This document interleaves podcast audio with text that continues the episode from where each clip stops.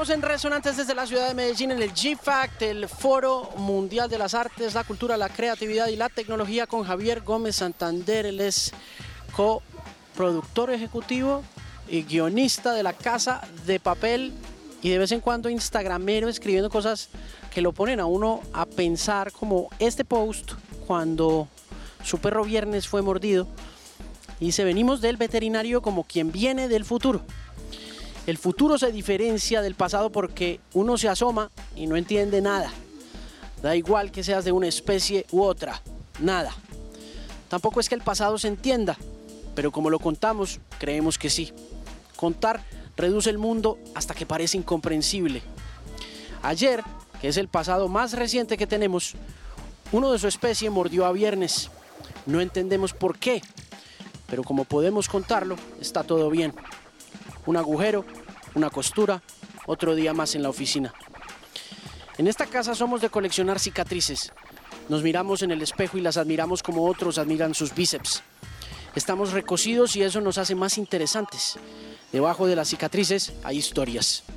Debajo de los músculos hay huesos. Con los huesos se hace caldo y con las historias se hace tiempo. Mi amigo Javier, de Veterinaria Los Rosales, se puso a los mandos del operativo de la herida curó, medicó, quitó el dolor, como siempre. Javier nos ha quitado el dolor unas cuantas veces, nos va bien con él. Yo prefiero el veterinario al médico porque la comunicación es mejor. Al médico la gente llega leída de Google y explica cosas que no entiende. Los veterinarios trabajan sin ese ruido, estudian al sujeto y el sujeto no pone en duda al tipo que le entiende, que le atiende. Javier sacó su máquina láser del futuro y ahí estábamos nosotros, Viernes y yo, que seguimos flipando con cosas como el Bluetooth, poniéndonos las gafas para protegernos del láser y pensando en la fuerza. Nos veo como a Jimmy y a Teodoro más que como a Luke Skywalker. Es una forma de ser españoles. Hay gente que siente las patrias y se les hincha el pecho y la vena del cuello con ellas. Nosotros no sentimos a España, pero la padecemos. Ojalá algún día alguien invente una cura para que desaparezca el patriotismo, la epidemia de la que no se habla. También pienso que es una pena no tener una moto con sidecar y que viernes no diga, pues mi hijo da clase en la Universidad de Oklahoma. Pero nos aceptamos así, con todo por duplicado. Nuestra forma de comunicarnos es, desde el principio, la simetría, que es una forma de equilibrio. ¿Cómo está viernes? Pues está muy bien, mira. Hace un rato me ha mandado mi madre una foto y sale el perro, viernes en la cama, tapado con una manta en verano en España, hace mucho calor estos días. Y el texto de mi madre es, ¿te puedes creer que me dice que hace frío? Porque ella cree que el perro le habla. Bueno, es que se entienden muy bien. Claro. Entonces, le ha dicho, tengo frío, tengo frío, tápame. Y entonces le ha tapado con una cobija. Y, y eso es lo último que sé de él, así que está muy bien. ¿Cuántos años tiene? Tiene 10. Ok. 10 años tiene. Un- Y nos parecemos mucho, por eso hablaba de la simetría, porque somos los dos flacos, eh, somos los dos cojos, tenemos canas, porque el pelo cada vez más blanco. Y, y mi madre nos cuida. ¿Cómo se encontraron en la vida? Pues eh, a, a él lo encontramos en la calle con una pata rota. Y, y yo lo cogí, lo llevé a operar y pensé, bueno, algún día podrá venir a correr conmigo y los dos estaremos muy bien. Diez años después, eh, él no puede correr porque es cojo y yo ya tampoco puedo correr. Y durante un tiempo es verdad que nos ha estado tratando el veterinario. Eh, yo iba allí a consulta y él me trataba el dolor y fue el mejor, el médico que mejor me, me atendió. Este- Increíble eso. El año pasado fui a un médico muy gracioso. Estuve con él una hora y media contándole un caso, una operación que yo tuve y tenía mucho dolor entonces. Y él me dijo, de todo lo que me has contado, el médico que mejor te ha tratado es el veterinario. el especialista, el mayor especialista de España. Y, y sí, es que somos animales, ¿no? Es una cosa muy interesante que lo trate a uno un, un, un veterinario. Pero ¿qué dolencias tiene? Bueno, yo tenía un problema en la, en la cadera y tengo una lesión crónica. Entonces hay ratos que paso dolor, pero, pero bueno, ya cada vez menos. Pero es verdad que cosas como correr que hacía antes y, cosas así, pues están un poco más limitadas. Pero bueno, ahora mismo estoy muy, muy bien, muy bien. Bueno, viene a Medellín para hablar un poco de la Casa de Papel. Cuénteme un poco cómo va a ser esa conversación, qué expectativas tiene o cómo va a ser la vuelta. ¿Expone alguna cosa? O... Sí, está, bueno, estoy entusiasmado porque he visto el escenario y me voy a sentir Mick Jagger. Va a ser la, la única vez en mi vida que esté en un escenario con un músico. No descarto contratar una banda de, de vallenato, quizás, para... para ambientar. Sí, para salir mañana y, y cantar, ¿no? No, hablaré de, televisión. Y mm, hemos puesto un título que es cómo vender series en la época de las plataformas, ¿no? Que es cómo, cómo hacer que tu idea llegue a una plataforma y se logre emitir. Es un camino muy difícil, pero bueno, no íbamos a poner un título de una cosa fácil, ¿no? Que sea ambicioso. Entonces yo antes de venir, porque es verdad que ahora mi camino para vender es más sencillo, ¿no? Porque como ya hemos hecho la casa de papel, las plataformas nos escuchan. Entonces yo lo que he hecho ha sido llamarles y decirles, voy a dar una charla en Medellín sobre cómo vender series y quiero saber lo que pedís a la gente, no a mí, que ya me conocéis y me escucháis tomando un café. ¿Qué tiene que hacer alguien para poder llegar a Netflix, Apple, eh, Amazon, con una idea que se ha escuchado? Y, y, sobre todo luego cómo desarrollar la idea, cómo tratarla. ¿no? Voy a hablar un poco de cómo hacemos nosotros para trabajar o cómo hago yo, en qué creo y cómo maltrato a mis ideas para ver si son buenas y resisten. ¿Cómo las maltrata? Pues el, primero las quiero mucho. Hay que hacer lo contrario casi que con las personas. Porque mm, al principio cuando llega la tienes que querer para que crezca. Pero una vez que ha crecido, y esto es el primer día, al rato, tienes que empezar a maltratarla. Y aquí es donde se diferencia lo, lo que hay que hacer con las ideas a con los seres humanos. ¿no? ¿Por qué hay que maltratar a una idea? Porque si no lo va a hacer el espectador. El espectador es inclemente, es, muy cruel. Como espectadores no soportamos el aburrimiento, tenemos el mando a distancia y cambiamos rápidamente. Entonces, si la televisión deja de seducirte, te vas. El espectador va a tratar a tu idea sin clemencia. Entonces tú, por respeto al espectador, le tienes que llevar algo a lo que ya haya sometido a todas las pruebas de estrés que sean posibles. Entonces la tienes que ver con unos ojos que no sean de enamorado, sino de escéptico. Y cuestionarte todo. Todo en lo que habías creído tienes que empezar a cuestionarlo. Y resiste el 5%. Pero las que salen de ese proceso es probable que no sean malas. En ese cuestionamiento se cometen errores al descartar una idea que pudo haber sido brillante y en ese orden de ideas, siendo uno su peor crítico, no puede uno estar pecando por serlo. Sí, a veces pasa. Yo, por ejemplo, tengo una regla, nunca releo por la noche o cansado. Porque por la noche soy demasiado crítico. El cerebro ya está fatigado, todo entiende a parecer mal. Hay que saber cuándo tienes que descansar. Pero por la mañana, fresco, bien, ahí ya digo, no, esto no vale, esto sí vale. Es una cuestión muy instintiva, desde luego te puedes equivocar, pero tampoco hay que tener demasiado querencia por lo que, por lo que no llega al guion, por lo que pudo ser, porque si no, no avanzarías. Lo que no está en el guion y el espectador no sabe que ha existido, nunca se echará de menos. Cuando arranca a escribir, ¿en qué momento se lo muestra a alguien más? Pronto, porque a mí me da mucha información cuando, cuando alguien lo lee y luego le pregunto mucho y trato de leer su voz, su expresión corporal, trato de dárselo a gente que yo sé que no va a tener ningún pudor en decirme que no. Y hay dos tipos de lectores que yo aconsejo tener. Uno, el de confianza, alguien que confíes en su criterio y que te pueda decir lo que de verdad piensa. Y otro que es un lector parecido al target que tú vas a tener. Si estás haciendo algo para adolescentes, dáselo a algún adolescente y que lo lea y que te diga qué le parece. Eh, casi como juego, ¿no? Pero mmm, estas dos cosas son buenas. Y cuanto antes, ¿por qué? Porque si vas mal, pierdes menos tiempo. Una vez que tú ya crees en ello y dices, vale, esto ya está bien, pero solo tengo el primer capítulo, muéstralo. Muéstralo porque te va a dar, te va a dar mucha información. ¿Piensa usted en... Eh ahora que mencionaba targets, ¿en eso? Cuando está escribiendo y arranca una idea, ¿piensa en la demografía de una idea? Bueno, eh, yo es que pienso que los eh, targets pueden ser muy amplios, ¿no? Es decir, yo no veo excesivos problemas para llegar con una historia desde los 13 años hasta los 99, como ponen las cajas del parchís, ¿no?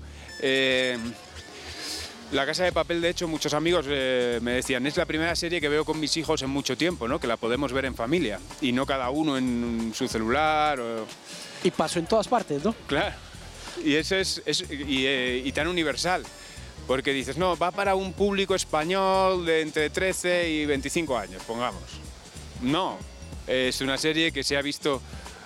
Yo he tratado de explicarme muchas veces, eh, digo, dónde ha funcionado y por qué, para ver... Y no hay patrón. Eh, sí que entra peor en Asia, ¿no? Pero quitando eso, y en los países anglosajones un poco peor. Y diríamos, bueno, pues en, los países latinoamericanos y en España tiene lógica por el idioma, por la forma de sentir, por la forma de ver, pero se incorpora Turquía, eh, Túnez, Italia, Alemania con la misma intensidad. Entonces, eh, yo pienso que las historias pueden ser muy universales siendo muy locales. De hecho, una de las cosas que me han dicho estos días en plataformas es di que lo que buscamos es ADN local, ¿no? No quieren que los escritores españoles escribamos imitando a los estadounidenses y si quieren un producto colombiano, de escritores colombianos, quieren que sea muy colombiano, porque es donde está el valor.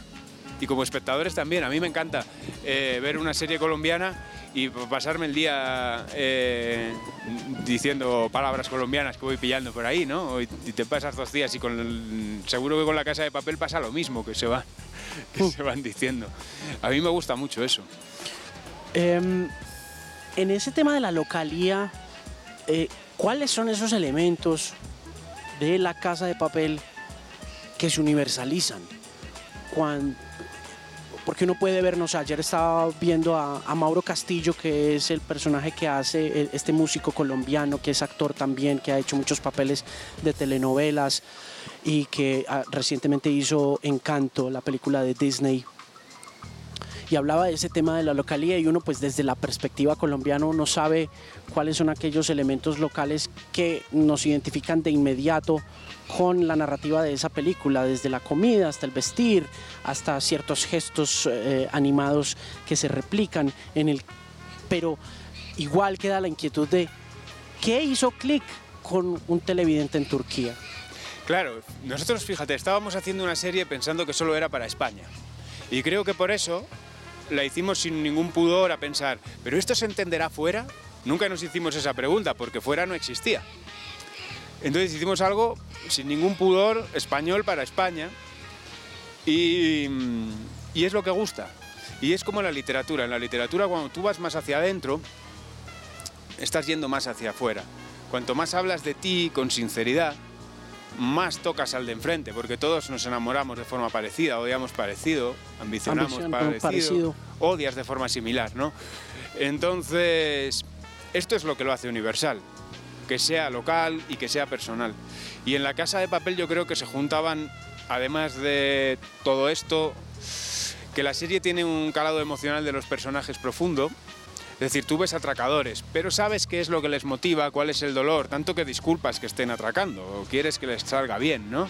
Eh, empatizas con ellos, con su dolor, con su amor, con su ambición, con su... con todo. Y luego hay, hay otro factor ahí que también es muy universal, que está por debajo de la serie, que es esa especie de descontento de los desfavorecidos, ¿no? El profesor lo dice en un momento, de, yo no estoy robando, estoy haciendo una inyección de liquidez. Lo hicisteis con la banca en el Banco Central Europeo, lo mismo que estoy haciendo yo, fabricar dinero de la nada y se lo disteis a los más ricos. Y eso no fue robar.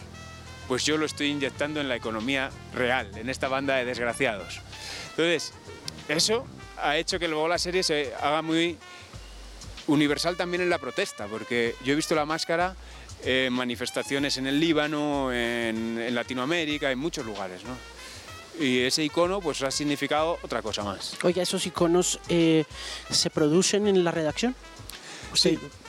El, proceso de la, de la, careta, por ejemplo, es un proceso común eh, de la producción ejecutiva, al Spin, al equipo de guion, eh, creo que ahí también está arte, claro.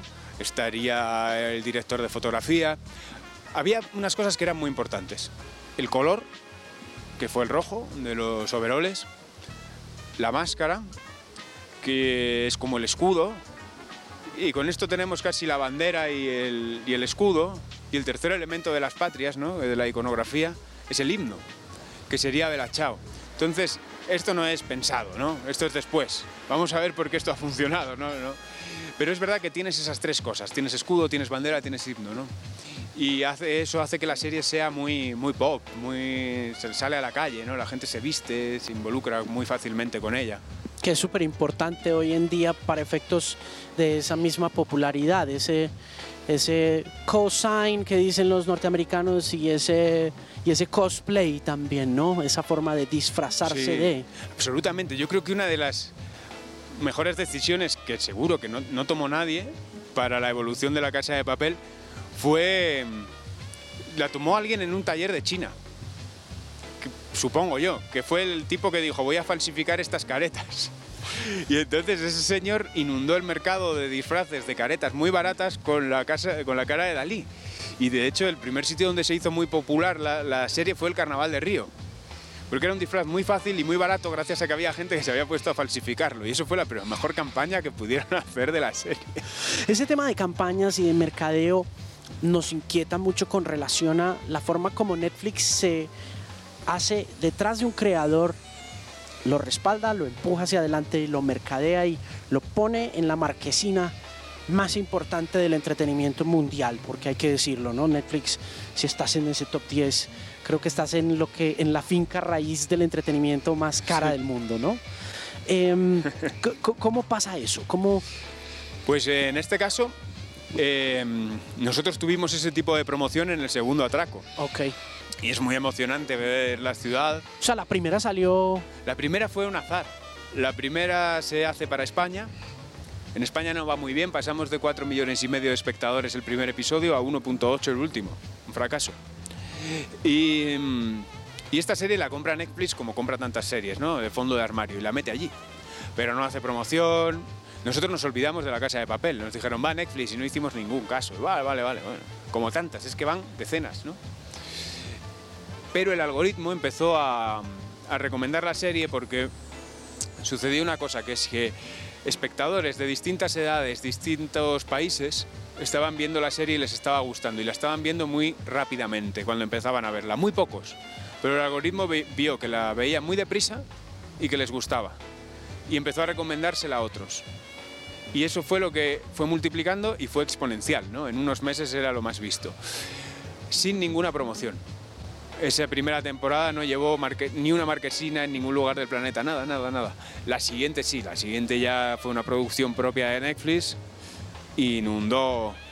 Bueno, vinimos aquí a, a Bogotá y se hizo un estreno en el, en el teatro con una orquesta, ese tipo de acciones, ¿no? Eh, Antes eran impensables y de repente estrenábamos en todo el mundo como si...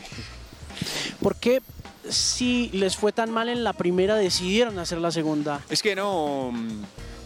mm, Fue mal en España. en España? Luego en Netflix triunfa y cuando triunfa tanto en Netflix, Netflix nos pregunta, ¿seríais capaces de hacer otra y reabrirla? Porque la serie estaba cerrada, ¿no? Y dijimos, wow, yo quería a toda costa porque yo estaba enamorado de esta serie y, y sí, sí, fuimos capaces de reabrirla y con gusto. Y Yo creo que dignamente, ¿eh? porque sí que teníamos muy claro que, si, que, no era, que no iba a ser por un interés económico, ¿no? Y, ellos nos lo dijeron también, Netflix, es solo si merece la pena. Vosotros vais a hacer otras series con nosotros, o sea, no os jugáis la vida, pero si la serie, si la idea que tenéis creéis que es buena y está a la altura de la serie, hacemos otra. Y ahí fue cuando hicimos otra.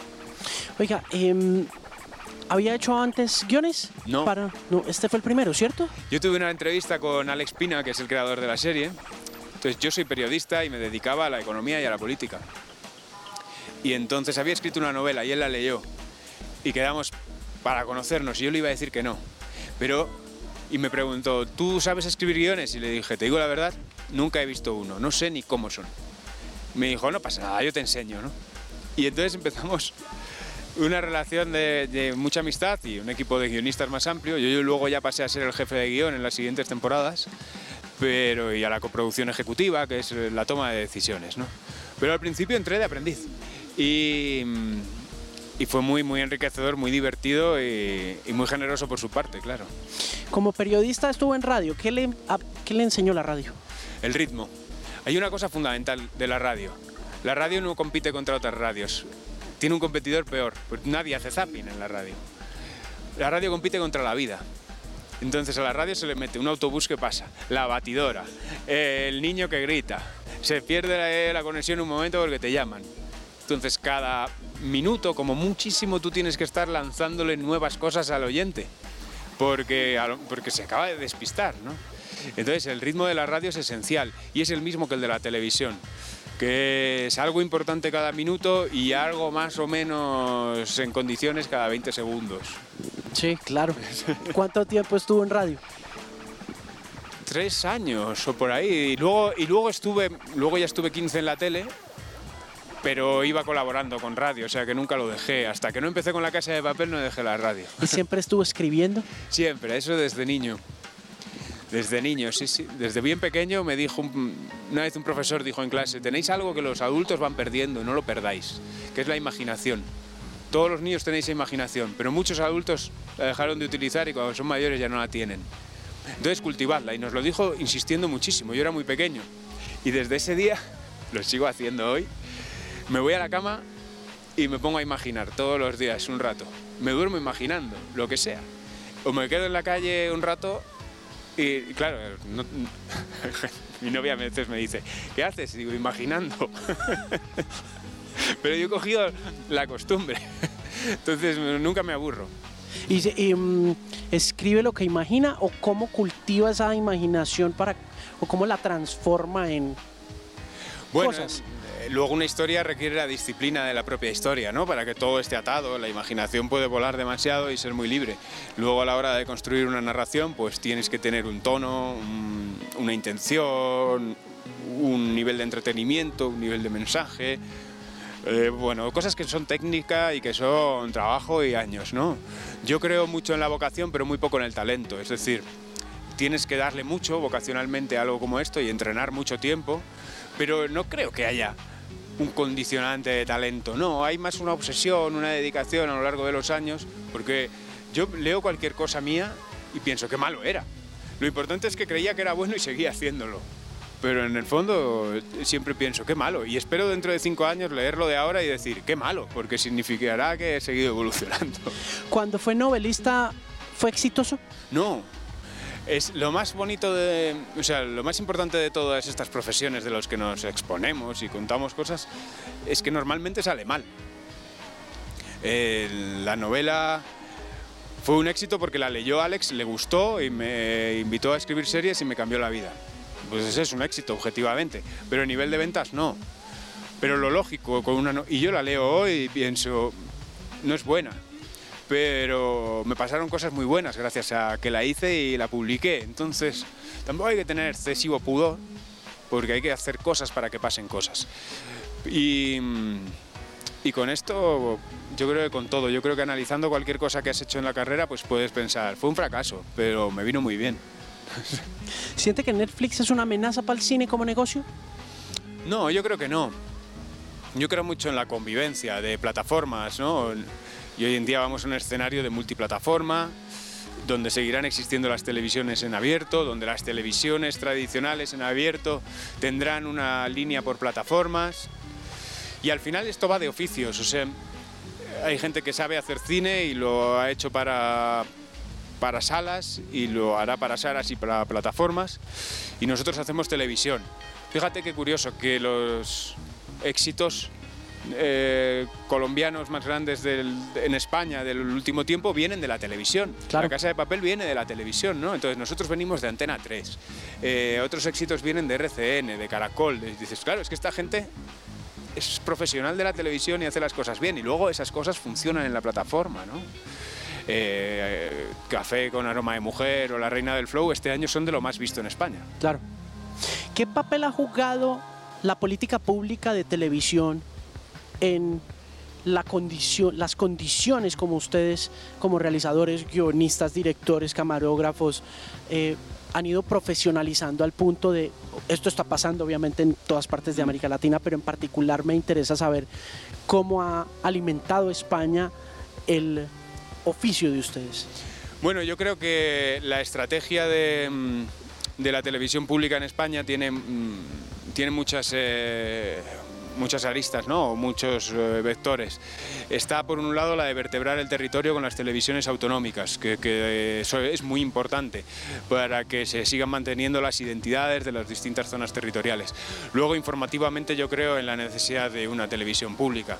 Y luego, como inyección eh, financiación y exposición del cine también ha sido muy importante el papel de Radio y Televisión Española y todo su prestigio y sus eh, profesionales. Y luego hay una cosa que se resalta poco, pero yo también creo que es muy importante, que es eh, el valor formativo que tiene la televisión, ¿no? para todos los que nos criamos en torno a ella. Yo creo que las televisiones públicas nos dieron una primera formación audiovisual a gente que hoy nos dedicamos a ello y nos dieron una base de conocimientos compartidos y cuanto mejores y más sólidas sean esas televisiones públicas, eh, son una forma de formación para aquellos que no tienen otras o no pueden pagar otras, tan importantes además de la educación pública, que también te, le ponen en contacto con el mundo y que son importantes, porque no podemos hacer que todas las eh, influencias televisivas estén, eh, pasen por caja. Claro necesitas hacer sociedad también, ¿no? Y yo creo que es muy importante en eso las televisiones públicas. Sí, ¿y las privadas cómo están? Bueno, en España yo creo que muy bien, eh, muy bien adaptándose a la novedad, pero yo desde que estoy en el negocio de la televisión parece que se va a pique y al final... Ahí está. Ahí está. Hay muchas ganas siempre de anticipar el apocalipsis. Será una noticia extraordinaria el día que alguien cuente el apocalipsis y sea verdad. Será por muy poco tiempo el mejor periodista de la historia. pero claro. Absolutamente. claro. Pero tener, esa es una buena exclusiva. Efímera. Bastante. Claro. Y con la tele hay mucha gente que está empeñada en certificar eh, la defunción del con medio. Con la radio también. Con la radio. Y ahí sigue. Y, y seguirá. Y las privadas siguen y siguen generando contenido y seguirán. Pero el modelo publicitario ahora entra a ser parte de Netflix eh, y, en, y en nuestro medio, en lo privado, en radio y televisión, siempre está como tambaleando, ¿no? Sí. Hombre, siempre quieres mm, que te paguen más por el minuto de publicidad, ¿no? Y que haya más anunciantes deseando entrar en tu canal. Eh... ¿Se imagina un televidente viendo Casa de las Flores con comerciales en la mitad? A mí me cuesta, ¿eh? Me cuesta imaginar porque yo ya, yo ya he perdido la costumbre de ver comerciales en, eh, en mitad de los episodios y no sé cómo reaccionaría claro. a, a volver a verlos. Pero, pero no lo sé, no, no, sé exactamente qué van a hacer las plataformas con, con las publicidades. ¿Van a meter publicidad? Netflix va a meter publicidad. Acaban de anunciar segundo trimestre tenían proyectada una pérdida de 2 millones de suscriptores, perdieron 900 mil suscriptores y van a avanzar con el modelo ah. de gratuito pero con publicidad. Ah, vale, vale, vale, ya entiendo. Bueno, ellos sabrán, son muy listos, son muy listos. Sí, pues esperemos a ver qué va a suceder con ese tipo de cosas. Oiga, eh, usted mencionaba en una entrevista que le dio al país eh, su eh, reticencia a la nostalgia. Eh, algo que yo conversaba con un músico uruguayo, con Jorge Drexler, que me decía que no le gustaba la nostalgia, que no. Y usted decía, la nostalgia es un mal motor. Pero además, me causó curiosidad que menciona una de mis series favoritas de televisión como una inspiración, que es Los Magníficos, The A-Team. Ah. entonces quiero que vayamos por partes en esta pregunta. La primera es... Fíjate, ¿eh? nos hemos activado ahí con la nostalgia del equipo A. sí, con el equipo A, por supuesto. ¿Qué es adrede esa influencia del equipo A en eh, la casa de papel. Hay cosas que usted dice quiero sacar esto de Murdoch quiero sacar esto de acá o cómo funciona esa inspiración para lo, lo, pensamos después. O sea ya pasados años se me ocurrió un día estaba con un guionista con, con Juan López Ciudad que yo he estado pues, escrito muchísimo con él eh, esta serie. Y le dije Juan pero igual llevábamos ya cuarta temporada de La Casa de Papel, ¿eh? de las cinco que son le dije, wow, ¿no te parece que se parece mucho al equipo A? Tenemos un plan, tenemos un cerebro que es Aníbal, tenemos, no sé, la fuerza que es MEA, Mr. T, puede ser Bogotá, Helsinki, no sé. Eh, y nos dimos cuenta a posteriori. Pero claro, yo fui un niño criado con el equipo A, quizás hay algo de eso, ¿no? Luego lo hablaba con Alex Pina y me decía, yo nunca lo vi. Entonces, bueno, eh, las influencias beben de, por parte de todos los guionistas, sí. Y la nostalgia, Claro, eh, cuando tú, de cara a la vida, bueno, puede ser un muy mal motor la nostalgia, ¿no? Porque hay una cuestión de salud mental que es apreciar lo que tienes hoy y no estar añorando lo que tuviste, ¿no? Eh, de cara a la forma de trabajar, lo que hablábamos antes, si tú estás añorando en un guion lo que a lo mejor pudo ser aquella idea, no vas a estar en la de ahora. Y luego al espectador, tu labor es darle una sensación de esto avanza, no se detiene. Si tienes a personajes que están lamentándose demasiado por el duelo de otros, como a lo mejor hubiera sido lógico en la casa de papel, ¿no? que mueren personajes muy cercanos a otros, y 20 minutos después estás viendo a los otros ya en acción. Nadie haría eso en la vida real, probablemente, ¿no? Pero de cara al entretenimiento es mejor, porque si tienes a un personaje que en uno de los últimos capítulos se pasa el día llorando por las esquinas, te vas a aburrir. Lo compadecerás un rato y le dirás, venga, venga, haz algo que me entretenga. Claro, por supuesto, y eso pasó mucho, por ejemplo, con Game of Thrones, era como la clave ah. de Juego de Tronos. Sí, yo Matar al personaje principal en la primera temporada, Ned Stark. Y... y ahí fue, hicieron un gran cambio en la ficción en ese momento. Cuando cae la cabeza de Ned Stark, cambia la ficción. Porque el espectador, todos comprendimos, ahora puede pasar cualquier cosa, ya no hay, ya no hay reglas.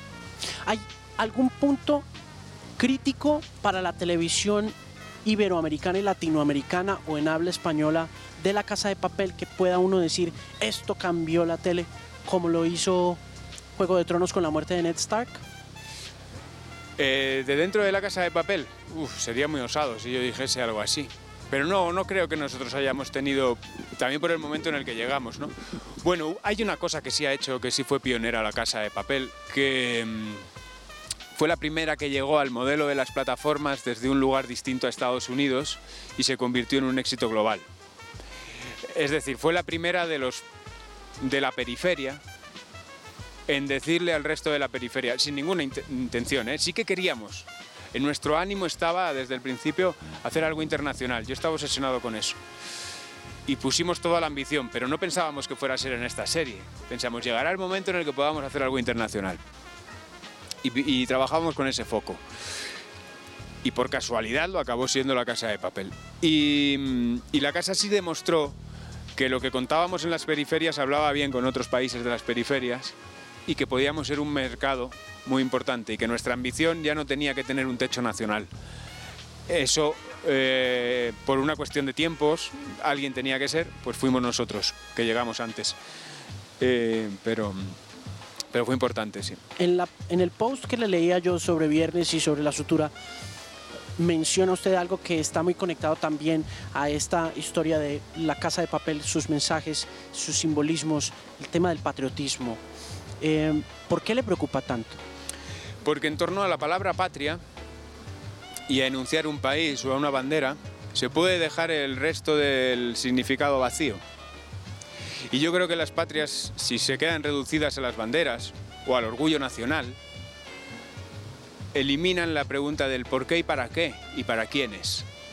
Entonces, una patria tiene que ser un pacto de convivencia entre sus ciudadanos que proteja a los más desfavorecidos, que reparta la riqueza, que genere un proyecto de país, que genere más riqueza en el futuro y menos índices de desigualdad, por ejemplo. ¿no?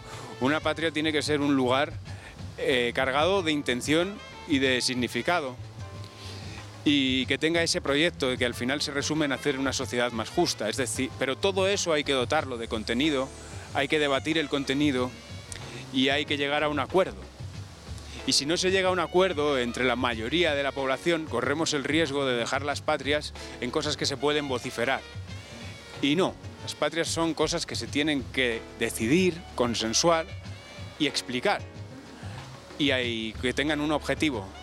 Y eso, la palabra España es muy pequeña al lado de, la palabra sanidad de las palabras sanidad universal, gratuita la palabra España es muy pequeña al lado de educación pública de calidad. Y creo que esos significantes tienen mucho más valor que una bandera.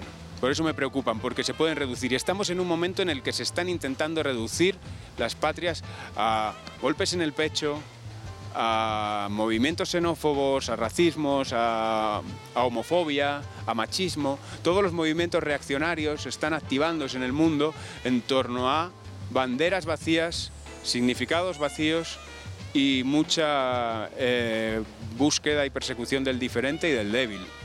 Es curioso que eso esté pasando nuevamente. Sí, sí, es un movimiento reaccionario que, que, mm, que siempre está en alerta, ¿no? Siempre está en alerta. Es otra de las cosas por las que la nostalgia es un mal motor. Claro. Porque los reaccionarios son gente que comprendieron el mundo con 15 años y no quieren que cambie nada. Lo llaman nostal los, los psiquiatras y los psicólogos lo llaman nostalgia restaurativa. Claro. que es- hay dos tipos de nostalgias desde la mirada mental, la, la restaurativa y la reflexiva. Y la restaurativa es esta posición de este país era mejor cuando no había inmigrantes, Claro. ¿sabe? Ese tipo de discurso. Ese tipo de discursos que terminan En odio. haciendo un daño profundo. Sí. La creatividad, ¿qué papel juega en eso? La creatividad en, en el papel de construcción de sociedades. Exacto. Bueno, yo creo que, Sobre todo ahora, ¿no? por ejemplo, ahora hay que ser capaz de articular discursos, y articular discursos es algo creativo, de comunicar todo esto generando ilusión. Porque, y apelando a emociones que no sean estas de las que estamos hablando, que son las peligrosas. Es muy fácil apelar al odio, al miedo, pero hay que apelar a la, a la solidaridad, a la empatía, todos esos discursos emocionales, de emociones que sí son constructivas y que sí son positivas.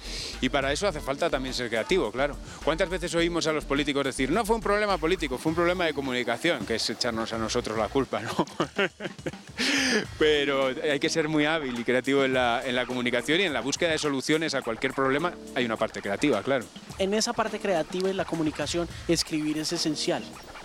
¿Qué tan simple o normal, por decirlo de otra forma, tiene que escribir para que ese mensaje cruce como cruzó la casa de papel? Porque me imagino que eso tiene su ciencia de...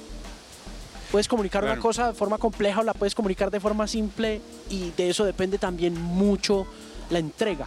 Claro, tú tienes que ser, siempre digo que escribir es seducir. Entonces, si tú estás seduciendo al espectador, haces que te siga viendo. Si empiezas a aburrirle y dices, no, no, aquí voy a explicar yo, yo qué sé, eh, una teoría sociológica que he leído que es muy aburrida, pero va- voy a parecer muy listo diciéndola, el, espectador va a cambiar de canal, porque no quiere que tú le aburras. Nadie tiene derecho a aburrir, y menos el que sale en la televisión. No, no, no, no le hagas eso. La gente trabaja mucho, llega a su casa por la noche, cansada, cena con sus hijos, pone la televisión, tiene una hora o dos y te la da a ti. No te pongas a aburrirle. Entonces tienes que escribir muchas veces y sobre todo borrar mucho. Uf, eso es una tarea difícil, ¿no? Ese tema de entretener a propósito es... Sí, ese, pero bueno, es una cuestión de ponerte en el lugar del espectador todo el tiempo. Sí. Mire, em, le gustaron Los Sopranos, ¿no? Le- leí en la, Sí. en, la, en la entrevista que le hicieron en El País y le quería preguntar, ir cerrando, ¿habría escrito distinto el final de Los Sopranos? Ah, no, no me gusta. Eh, cuando el debate de los finales siempre me daba mucho pudor y cuando estábamos terminando la casa de papel, o sea, nunca me metía con los finales de otro por pensando exclusivamente y si un día hago yo uno malo me van a dar muchísimo. Y el, y el final de la casa de papel nos daba mucho miedo. eh, porque teníamos, todo el mundo creía que teníamos un final muy bueno y estaban a punto de rodarlo y nos pedían los guiones y era mentira. Nosotros habíamos dicho que sabíamos bien cómo terminaba la serie y que era muy bueno el final a todo el equipo para que la gente fuese eh, creyendo en el proyecto, pero pasaban los días y no lo teníamos, no lo teníamos. Ya soñábamos, ya les y yo hablábamos un montón. Y ya encontramos una forma de hacer el, el final que nos gustó y que luego, por lo que hemos recibido, funcionó, ¿no? Pero es tan angustioso que no, no me meto con los finales de nadie. Pero lo digo como televidente de pronto. No se Sí. atrevería a decir, por, como nos pasó a muchos que fuimos fans de la serie, que nos quedamos un poco boquiabiertos, no necesariamente ni decepcionados ni sorprendidos, sino simplemente desconcertados ante lo que podría llamarse una genialidad de, de cierre, ¿no? Sí, pero bueno, el- a veces desconcertar también está bien. Mire, planes, cosas, ¿va a ser cine? No, a mí me gusta más, eh, creo, la distancia de las series, el- los capítulos, el- y luego respeto mucho. Yo, soy un animal de televisión y creo que la tele es una cosa y el cine es otra. Y respeto a los cineastas que tienen vocación artística. Yo no, yo no tengo vocación artística. ¿En serio? No parece. No, no, no.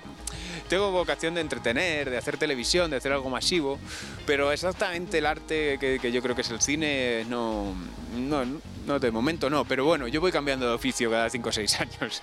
Bueno, fantástico, saludos a Viernes, saludos a la mamá, gracias por estar en Medellín, gracias por estar aquí en Resonantes en Canal 13, ha sido un placer. Muchas gracias a ti y a vosotros en Resonantes y en 13. Un gusto conocerlo, está Javier Gómez Santander en Resonantes por Canal 13.